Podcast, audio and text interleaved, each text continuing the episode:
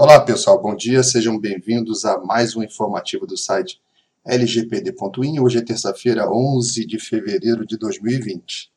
E agora vamos tratar de um tema também muito interessante, que é um engano, um ledo engano que está ocorrendo para algumas pessoas que trabalham na administração pública.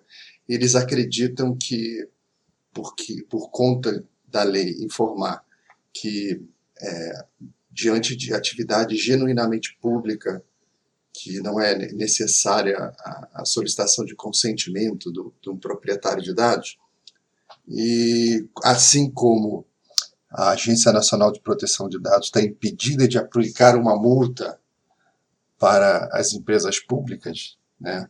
Então tem gente que acredita que por conta desses dois fatores, eu não preciso pedir permissão, eu também eu pedi permissão e eu também não, não recebo multa, então, essa lei não é comigo, isso não se aplica à minha empresa, vida que segue.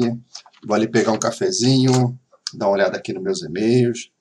E não se fala mais nesse assunto. Mas, mas como que eles estão enganados? Redondamente enganados. Mas muito enganados. Né? Bom, é, tudo bem, eles estão certos. A, a, a, Agência Nacional de Proteção de Dados não pode multar a empresa pública, né? E realmente para fins é, é para fins públicos, né, para fins reconhecidamente públicos de serviço público, a informação é, você não precisa de consentimento, né? Você imagina a seguinte situação: você está fazendo é, investigação sobre um determinado bandido, alguém que é suspeito de alguma coisa e você teria que pedir permissão a ele para fazer uso do endereço onde é que ele mora, para mandar um, mandato de, de, de, busca, não faz sentido algum, né? Você tem que fazer isso. Ou é, você ter que pedir alguma permissão lá no Ministério da Saúde para fazer uma pesquisa dentro da base de dados do governo de quem são os usuários de determinado remédio, que é, o governo está desenvolvendo alguma política pública para reduzir imposto em cima daquele remédio por causa do consumo, não faz sentido também você ter que pedir permissão para realizar aquela pesquisa né, fazer aquela consolidação de dados, etc. Tá, tudo bem. Então, eu dei o exemplo aqui de duas, duas atividades exclusivamente públicas, né? Bom, mas, como eu estava dizendo desde o início, uh, muitos dos gestores públicos, pessoal de tecnologia, algumas pessoas do jurídico que ainda estão desatentas na leitura da lei, é, é, só pararam lá na, na parte que diz que a Agência Nacional não pode aplicar multa para a empresa pública e a empresa pública não precisa pedir autorização. Só que acontece o seguinte, né? é, o artigo 47 diz que os agentes de tratamento ou qualquer outra pessoa que intervenha em uma das fases do tratamento obriga-se a garantir a segurança da informação prevista nesta lei em relação aos dados pessoais, Aí vem o final, que é o tempero. Mesmo após o seu término. Ou seja, se durante todo o processo você não precisou pedir autorização porque você é uma empresa pública, isso não exime aquela empresa da responsabilidade pela guarda, tá? da segurança e até mesmo da anonimização em alguns casos, após o término do processamento. Então, aquele dado que é pessoal e está sob a guarda daquela empresa, né? Então, os deveres daquela empresa, elas não terminaram com o fim do processamento, eles continuam. Tá? E outra coisa, artigo 31. Quando houver infração à lei, em decorrência do tratamento dos dados, lembrando que a guarda faz parte do tratamento, né? que é o pós-processamento, a autoridade nacional poderá enviar informe com medidas cabíveis para fazer cessar a violação. Ou seja, realmente a, a agência nacional ela não pode te multar como empresa pública, mas ela vai te investigar.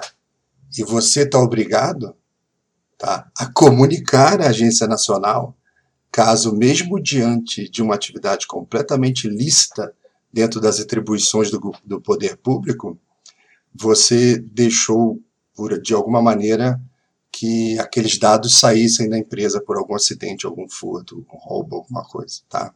Então, o artigo 48 diz que o controlador deverá comunicar à autoridade nacional e ao titular a ocorrência de incidente de segurança que possa acarretar risco ou dano é, relevante aos titulares.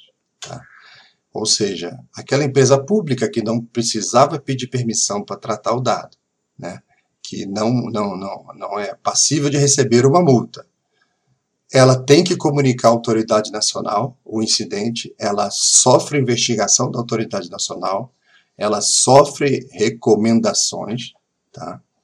E, por exemplo, a autoridade nacional, ela não vai aplicar multa para aquela empresa, mas, caso necessário, isso aí está o parágrafo 2 do artigo 48, né?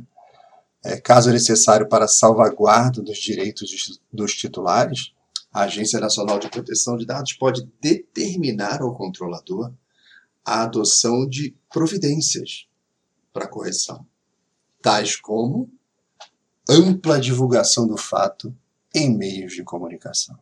Está previsto na lei. Notificação das pessoas que é, tiveram seus dados expostos. Ah, mas isso aí é tranquilo. Tal. Não, não é tranquilo. Sabe por quê? A, a publicização, que é a ampla divulgação do fato em meios de comunicação, traz um. Olha, no, no, no âmbito do governo, a gente que acompanha notícias da política, né, traz prejuízos e principalmente cortam cabeças. Né?